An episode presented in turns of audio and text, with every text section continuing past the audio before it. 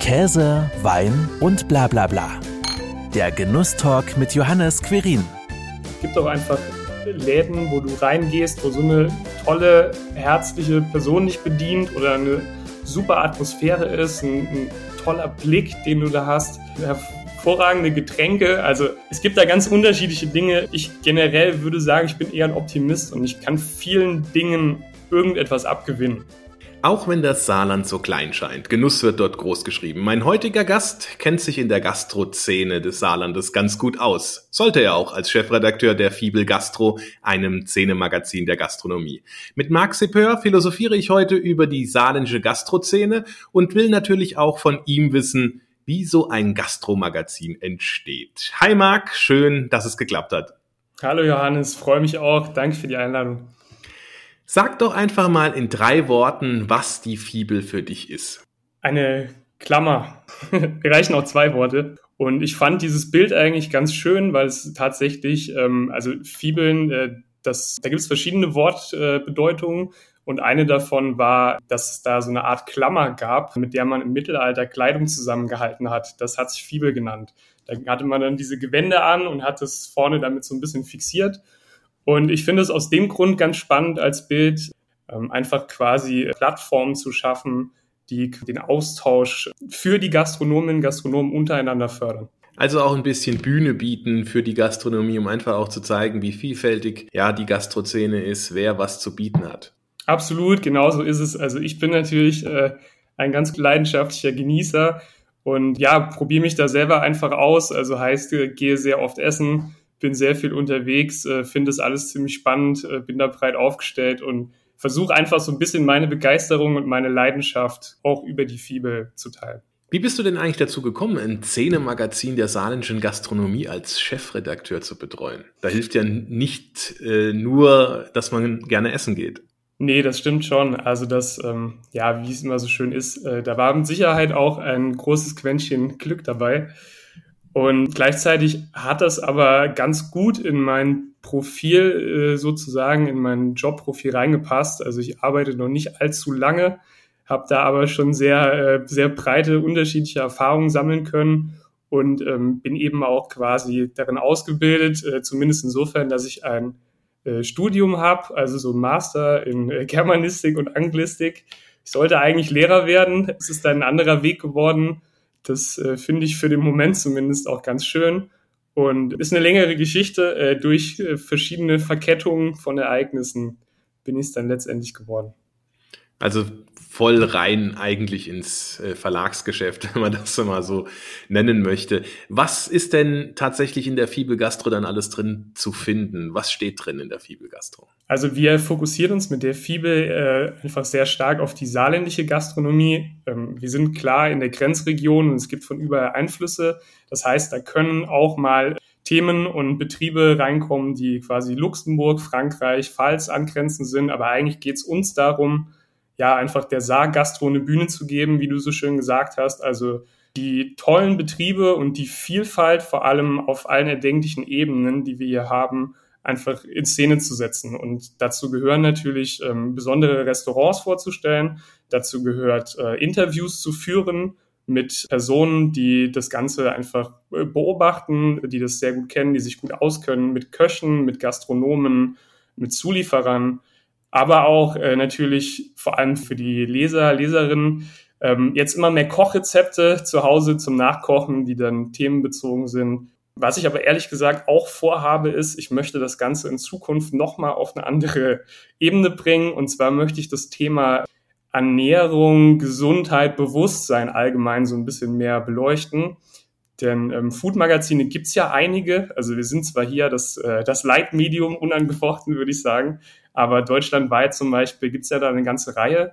Und die sind aber alle eher so auf äh, Rezepte für zu Hause ausgelegt, ähm, zumindest überwiegend. Und wir wollen da einfach auch die Szene ansprechen. Also das heißt, die Servicekräfte und für die spannenden Input bieten, die Gastronomen, die Zulieferer und alle einfach ins Gespräch bringen miteinander. Mhm, also so ein bisschen auch ein Spagat ein B2B-Magazin, aber auch halt für den Endverbraucher dann äh, entsprechend was anzubieten. Genau so ist es. Also es geht einfach um, die Zielgruppe sind Foodies, wie man so schön jetzt sagt, also einfach Genussliebhaber und auf welcher Seite die jetzt stehen, auf der Seite der Dienstleister, auf der Seite der Genießer, sage ich jetzt einfach mal, spielt in dem Moment keine Rolle, wo man Inhalte so gestaltet, dass die alle ansprechen. Trotzdem haben wir natürlich verschiedene Rubriken und Formate in dem Magazin. Wie oft erscheint denn die Fibel Gastro? Also wir äh, sind sehr still geworden in letzter Zeit, beziehungsweise ich ändere das jetzt gerade wieder. Ich mache das jetzt seit Anfang des Jahres und davor, naja, ganz ehrlich, wegen Corona einfach, ähm, weil die Gastro da generell sehr brach lag und viele überfordert waren und ähm, viele da natürlich auch nicht an ähm, Marketing gedacht haben, sondern an bloße Existenzsicherung. Ähm, ja, deswegen haben wir einfach die Auflage deutlich runtergefahren haben äh, auch nur ein Jahr lang gab es gar keine, wenn ich mich richtig erinnere. Das war dann 2020. 2021 gab es, glaube ich, wieder zwei. Und dieses Jahr gab es bis jetzt zwei und es ist noch eine dritte geplant. Also wir hatten dieses Jahr quasi eine äh, Frühlingsausgabe, eine Sommerausgabe. Geplant waren Herbst und Winter, aber es wird jetzt eine zusammengelegte Herbst-Winter-Ausgabe geben. Die wird im November erscheinen. Und äh, das hat mehrere Gründe. Wie entsteht denn eigentlich dann eine Ausgabe, damit dann tatsächlich nachher das Gastro-Magazin draus entsteht? Ähm, ja, du musst dir das so vorstellen. Also es gibt natürlich von meiner Seite aus äh, ein Konzept. Das heißt, äh, ganz klassisch, ich mache so eine Excel-Tabelle, ähm, wo ich dann einfach Themen, die ich auf jeden Fall platzieren will und Betriebe schon mal reinschreibe und quasi Dinge offen lasse. Es ist natürlich so, dass die FIBE gibt es seit 17 Jahren, das heißt, es kommen natürlich immer automatisch ähm, Gastronomien auf uns zu, die sagen, okay, wir möchten gerne in der Ausgabe erscheinen. Die packe ich dann schon mal rein. Dann habe ich in letzter Zeit das Team sehr stark vergrößert. Also wir arbeiten mit vielen freien Autorinnen und Autoren jetzt, die Konzepte beiliefern und Kolumnen schreiben. Das heißt, ich koordiniere mich im ersten Schritt mit denen. Wir besprechen gemeinsam in so einer Redaktionssitzung, ähm, wo wollen wir thematisch hin und wie können wir die Leute, die sowieso rein wollen, da einbinden? Und im nächsten Schritt, wenn ich dann weiß, in welche Richtung es geht, spreche ich natürlich auch ganz gezielt Restaurants, Hotels und so weiter an und ähm, ja, erkläre denen, was wir vorhaben, erkläre denen quasi den Themenschwerpunkt und frage die, ob die Lust haben, da ein Teil davon zu sein. Und was ist das jetzt für ein Zeitraum, über den wir sprechen, die Vorbereitung bis dann im Beispiel jetzt die Herbst-Winter-Ausgabe im November erscheint? Also das ähm, war, ich habe es ja jetzt erst zweimal gemacht. Das war beides äh, sehr wild, auf jeden Fall, zeitlich gesehen. Das heißt, äh, jetzt bei der ersten Ausgabe war es so, da haben wir quasi das Design einmal komplett über den Haufen geschmissen und das neu gemacht. Und ich habe versucht, das, was vorher da war, äh, einigermaßen zu halten an Anspruch. Und bei der letzten Ausgabe gab es äh, eine Riesenveränderung. Also da haben wir wirklich, glaube ich, 30, 40 Prozent komplett neue Formate äh, designt und geschrieben und so weiter. Und haben das aber alles in einem Zeitraum von, ich glaube, fünf, maximal sechs Wochen umgesetzt. Mit allem, was dazugehört das war sehr sportlich. Das hat mich einige fast schlaflose Nächte gekostet. Auch ein Grund dafür, warum ich mir da jetzt ein bisschen mehr Zeit lassen will, dass da einfach mehr Zeit nochmal in die Idee reinfließt, dass ich die einzelnen Themenseiten noch stärker miteinander verwebe. Und weil die letzte Ausgabe wirklich ein sehr großer Erfolg war. Also wir hatten lange keine so hohe Auflage mehr und wir haben vor allem äh, noch nie so eine hohe Reichweite gehabt, weil es mir gelungen ist, die Fibel zum Beispiel in den Lesezirkel zu bringen. Also dass sie da erscheint bei den ganzen Ärzten, in den Wartezimmern, bei den Friseuren und so weiter. Also da, wo Leute wirklich Zeit haben, eigentlich zu lesen und sowas mal in die Hand zu nehmen, sich das anzuschauen. Das war ein sehr großer Schritt. Dementsprechend will ich da natürlich jetzt nochmal einen draufsetzen und dafür lasse ich mir diesmal gerne ein bisschen mehr Zeit. Also es werden dann jetzt wahrscheinlich, sagen wir mal so acht Wochen mindestens.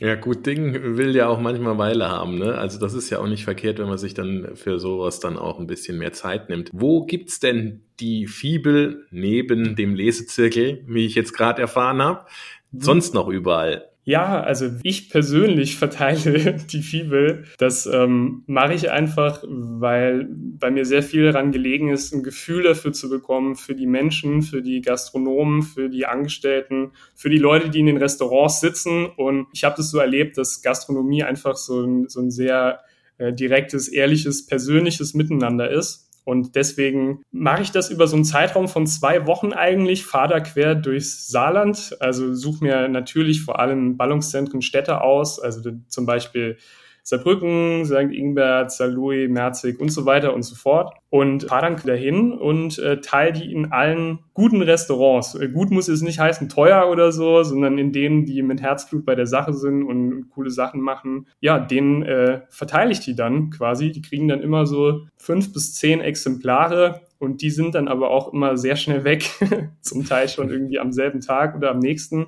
Das war zumindest das Feedback bei der letzten Ausgabe. Also das das scheint gut anzukommen. Die war auch nach drei Tagen irgendwie komplett verteilt. Wobei natürlich der Lesezirkel jetzt äh, auch einen Teil davon übernommen hat. Das heißt eigentlich, in deinem Lieblingsrestaurant um die Ecke liegt die Fibel. Und wenn nicht, dann gerne auch uns einfach mal direkt anschreiben. Wir schicken die auch gerne zu dir direkt nach Hause. Na, wunderbar. Also wer jetzt noch nirgends eine Fibel gesehen hat, weiß, wie er dann auch an die Fibel kommt, beziehungsweise wie er seinen Gastronomen, sein Restaurant darauf aufmerksam macht, also zukünftig dann auch die Fibel auslegen. Wie ist es denn überhaupt mit der saarländischen Gastrozene aktuell bestellt? Ja, es ist eine sehr spannende Zeit. Es gibt natürlich große Herausforderungen. Lass mich vielleicht kurz mal darauf eingehen. Also das ist auch ein Grund für die Umstrukturierung zu sagen, äh, ich schiebe die Fibel ein bisschen nach hinten, die nächste Printausgabe und lass mir mehr Zeit. Also es hängt einfach damit zusammen, dass wir merken, Personalmangel ist ein Riesenthema einerseits und auch wirklich existenzielle Sorgen und für als Gastronom kurzfristig Gäste zu bekommen in den Laden ist auch ein Riesenthema. Jetzt ist es ja so, die Fibel gehört äh, zu Casanova GmbH. Das ist ein äh, alteingesessener Kassenhändler. Also wir verkaufen eigentlich noch Vectron-Kassen und die Fibel ist irgendwo auch das Marketinginstrument von diesem Kassenhändler. Wir sind gerade am Umstrukturieren und da es ja meine Aufgabe ist, die Fibel auch so ein bisschen in die digitale Zeit zu führen und weil ich da sowieso schon viel auf Social Media mache und auch äh, aus dem Bereich komme, also habe vorher in Startups Marketing gemacht unter anderem, haben wir unser Produktportfolio jetzt gerade sehr stark erweitert. Also wir haben zwei neue Dinge gemacht. Einmal den Personalmagnet. Das ist quasi so, eine, so ein automatisierter Marketing-Funnel, mit dem wir Gastronomen helfen, wirklich sehr, sehr schnell die richtigen Leute zu finden über so ein cleveres System. Und das zweite ist der Gästeturbo. Das heißt, es gibt jetzt nicht mehr nur die Fibel, sondern es gibt ein Riesenportfolio aus etwa 30 verschiedenen Dienstleistungen, mit denen wir ja Gäste in den Laden bringen.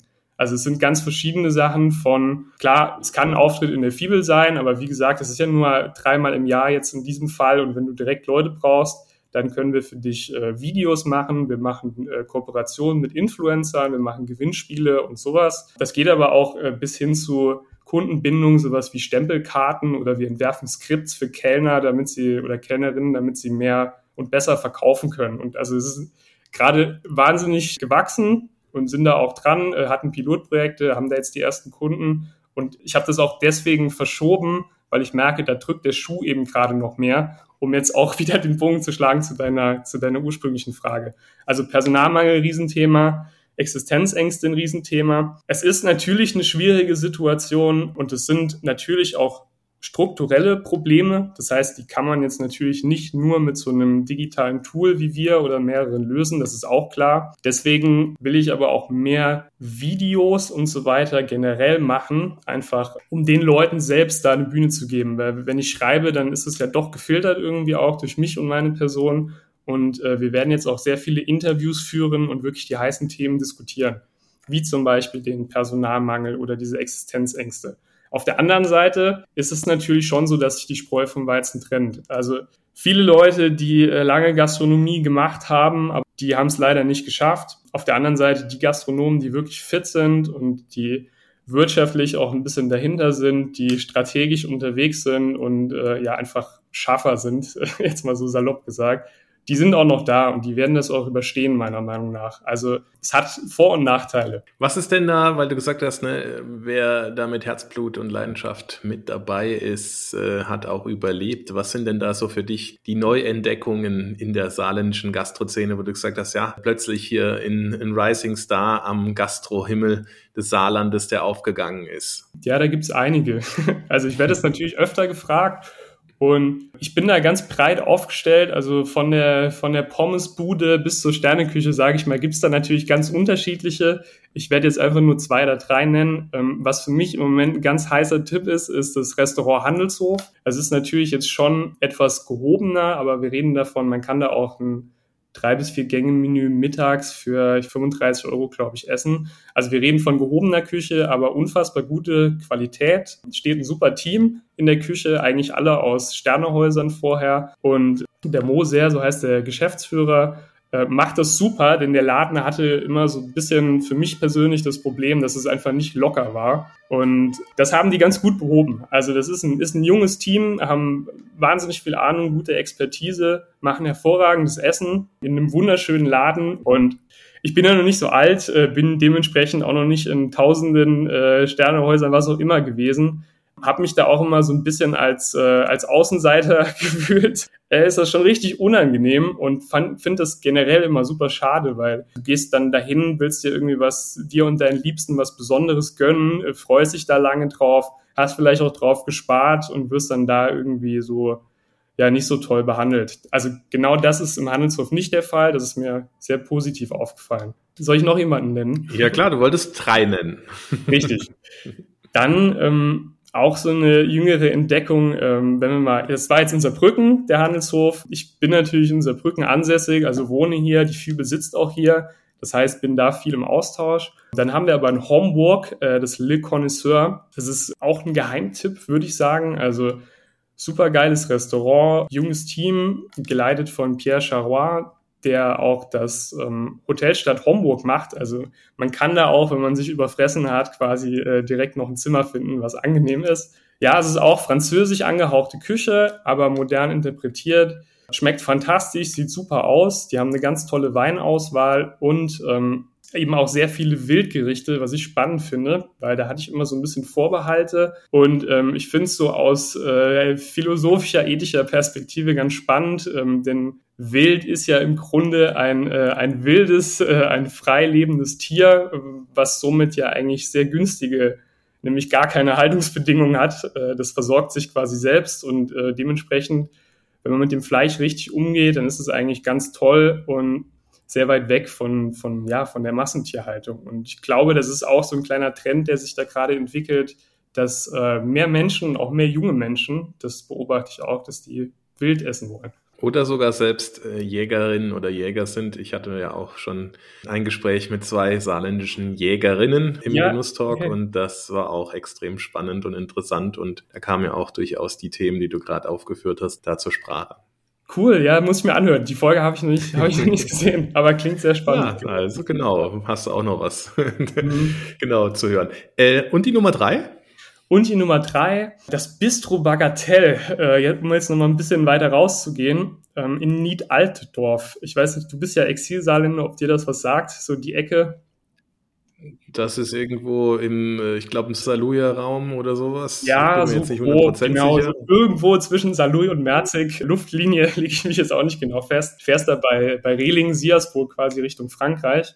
Und da gibt's äh, ein Restaurant, das nennt sich Bistro Bagatelle, wo ich früher schon öfter war und kürzlich nochmal auf einer Hochzeit war und da äh, auch ganz fantastisch gegessen habe. Ähm, die haben ein Händchen auf jeden Fall für, für besondere Deko. Also es ist quasi so ein altes Bauernhaus, super urig, aber auch wirklich mit schönen modernen Deko-Elementen. Ähm, ich kann es gar nicht richtig beschreiben. Also es ist wirklich, ist ein Blickfang, es ist eine Reise wert und die haben einen der schönsten Außenbereiche auf jeden Fall in der saarländischen Gastro. Also so ein ganz verwunschener Garten. Äh, hat auch so ein bisschen Ibiza-Feeling gleichzeitig und man, man sitzt da einfach unter so Lichterketten mit Palmen und so sehr, sehr intim und sehr schön. Auch für Dates äh, nehme ich mal an, eine gute Location. Und es kennt eben kein Mensch, zumindest über die Region hinaus, glaube ich, das ist doch eher die Ausnahme. Haben wir jetzt also drei Geheimtipps quasi Geheimtipps, jetzt sind es ja keine Geheimtipps mehr, gehört. Wunderbar. Ich selbst war tatsächlich auch noch in äh, keiner der drei Restaurants, also von daher habe ich da auch was zu testen. Jetzt bist du natürlich da auch so viel unterwegs und isst da auch äh, entsprechend. Man sieht das auch auf deinem Instagram-Profil. Was ist dann, wenn es dir mal nicht schmeckt? Berichtest du da genauso offen drüber oder weil ihr natürlich Marketing für Restaurants, für die Gastrozene macht, wird das dann eher verschwiegen, wenn es mal nicht so gut ist? Ja, spannende Frage auf jeden Fall. Du, es ist so, also die Fibel steht seit jeher quasi dafür, Dinge, die gut sind, Bühne, also denen eine Bühne zu geben, die ins Licht zu rücken und Dinge, die weniger gut sind, außer Acht zu lassen. Das ist natürlich, also wir sind keine Gastrokritiker in dem Sinne, dass wir irgendwo hingehen und sagen, war voll scheiße darüber wird nicht berichtet. Also es wird über die Dinge berichtet, die wir für erwähnenswert oder ich für erwähnenswert halte und die ich gerne unterstützen möchte. Und das kann auch auf vielen Ebenen der Fall sein. Also es muss auch nicht immer hervorragendes Essen sein. Es gibt auch einfach Läden, wo du reingehst, wo so eine tolle, herzliche Person dich bedient oder eine super Atmosphäre ist, ein, ein toller Blick, den du da hast, hervorragende Getränke. Also es gibt da ganz unterschiedliche Dinge. Ich generell würde sagen, ich bin eher ein Optimist und ich kann vielen Dingen irgendetwas abgewinnen. Und wenn das gar nicht so ist, dann kommen die Leute da, glaube ich, auch selber drauf. Dann brauchen die da nicht so den, äh, den Tippgeber. Beziehungsweise da gibt's andere, die das sehr gut machen aber es passt auch so ein bisschen zu meinem Weltbild. Und klar, das ist in der heutigen Zeit, dass die Leute da irgendwo Transparenz verlangen, kann ich genauso verstehen. Ich kann einfach nur sagen, dass ich wirklich äh, mit vollem Herzen äh, hinter den Dingen, die ich da vorstelle, stehe. Und klar werden wir auch dafür bezahlt, teilweise oder sogar in vielen Fällen. Das ist absolut der Fall, aber ich schreibe da keinen Mist rein, sondern ich versuche mich darauf einzulassen und ja, versuche einfach das Schöne darin zu sehen und den Leuten die wirklich, wie gesagt, einfach da mit Herzblut seit Ewigkeiten dabei sind, denen zu helfen. Denn es ist oft so, also ich finde, es gibt ganz oft tolle Gastronomen, also tolle Köche und so, die handwerklich äh, kreativ einfach herausragend sind, aber die betriebswirtschaftlich jetzt nicht so gut aufgestellt sind. Und gerade das ist so eine Zielgruppe von uns die dann vielleicht auch jetzt nicht ganz jung sind und da eben super unterwegs mit Social Media und so weiter, die das von klein auf gelernt haben, sondern die da einfach ein bisschen Unterstützung brauchen, um ihre Marke quasi nach vorne zu bringen. Also authentische, ehrliche Berichterstattung im Endeffekt, die teilweise auch bezahlt wird, ist ja auch okay. Letzten Endes muss ja auch so ein Gastromagazin von irgendwie was äh, leben und finanziert werden. Ähm, das würde ich, wenn ich dich ganz kurz unterbrechen darf, weil das ist natürlich ein wichtiger Punkt, den du genannt hast. Also ja, diese Dinge sind häufig bezahlt, aber dafür ist das Magazin umsonst und da steckt einfach eine ganze Menge Arbeit drin. Es ist jetzt auch nicht so, dass äh, wir da super reich werden, sondern es ist eigentlich was, was ich aus Überzeugung mache, für die Region. Ich weiß nicht, ob die Fibel überlebt hätte, äh, wenn ich jetzt nicht dazu gefunden hätte zu diesem Zeitpunkt. Äh, mir ist es aber sehr wichtig, weil ich ja, weil mir das, das Saarland einfach sehr viel bedeutet. Und ich finde, wir haben hier super spannende Themen, wir haben coole Betriebe und das muss am Leben gehalten werden. Wunderbar, das ist doch, das ist doch ein guter, guter Antrieb, auch einfach zu sagen, ja, verstehe ich. Und solange eben auch das, was du eben ja geschildert hast, dort wiedergegeben wird, dass es also ne, ehrlich ist, sehr klar auf den Punkt gebracht und nicht irgendwie man dann enttäuscht ist, wenn man etwas in der Fibel gelesen hat, dann vielleicht hingeht und dann denkt ja, was, was wurde denn da jetzt hier äh, romantisiert und trifft überhaupt nicht zu. Das äh, fällt natürlich sowohl aufs Restaurant als auch natürlich auf euch zurück und das wäre natürlich auch ungünstig. Aber Atmosphäre, hast du ja schon gesagt, ist was Wichtiges, was auch durchaus dazu beitragen kann, dass ein Restaurant da bei euch auftaucht. Zur Atmosphäre gehört ja auch Musik und da kommen wir mal noch zu was ganz anderem. Du bist ja selbst auch als DJ unterwegs. Was ist denn dabei überhaupt dein Antrieb? Weil, ja, ist das einfach nur so ein Ausgleich oder warum als DJ, äh, warum legst du als DJ auf? Ja, weißt du, also Musik ist auch eine sehr große Leidenschaft von mir.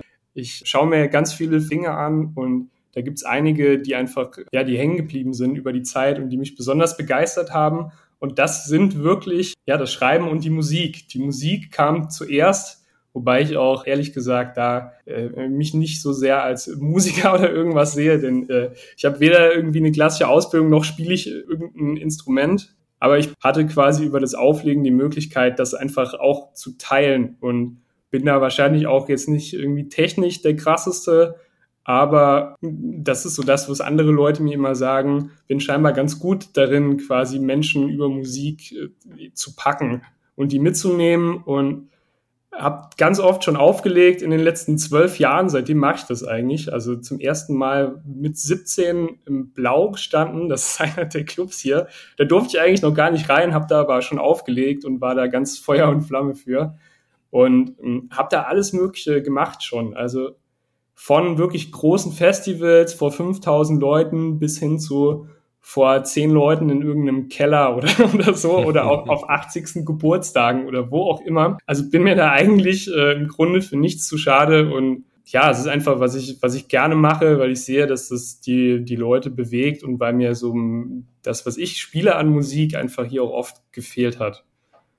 Und dann kam das Schreiben und ähm, das ist, kam irgendwie auch so, jetzt nicht so von jetzt auf gleich, aber irgendwie dann doch und es schlug irgendwie so ein und ich musste dann nachher dann auch mal irgendwas arbeiten und so äh, als äh, als ausgebrannter Vollzeit-DJ äh, wollte ich nicht enden. Nee, dann habe ich das Schreiben quasi so ein bisschen dagegen eingetauscht und äh, bin da auch ja mit, mit voller Hingabe quasi dabei. Dann war nicht mehr so viel Raum für die Musik. Und jetzt fange ich wieder so ein bisschen an. Meine liebste Musik ist eigentlich wir haben emotionale Musik und ich mag auch sehr gern zum Beispiel 80er oder sowas. habe auch so 80er Party schon gemacht. Äh, damit holst du mich voll ab und sonst spiele ich eher so Haus. Und ja, da merke ich einfach, es gibt da viel Bedarf, dass das irgendwie weiter transportiert wird, damit es nicht abreißt, damit nicht alles halt äh, nur noch ähm, ja, bei Spotify irgendwelche 30 Sekunden Songs sind, die für den Algorithmus quasi geschrieben werden oder die Aufmerksamkeitsspannen halt wirklich äh, vollends hinten runterfallen oder so. Das ist auch so ein bisschen so eine idealistische Geschichte. Wobei beides Schreiben als auch Musik, in dem Fall Auflegen, da gehört ja auch das Gespür, das Gefühl mit, äh, mit dabei und das scheinst du ja da auch wunderbar zu haben. Vielen Dank, sage ich dir, für deine Zeit, für deine Offenheit und für deine Einblicke in ja, den Redaktionsalltag bei der Fibel Gastro. Danke dir auch, Johannes. Hat Spaß gemacht. Das war Käse, Wein und bla bla bla. Der Genusstalk mit Johannes Quirin. Dir hat dieses Gespräch gefallen? Dann abonniere den Podcast, um keine neue Folge zu verpassen.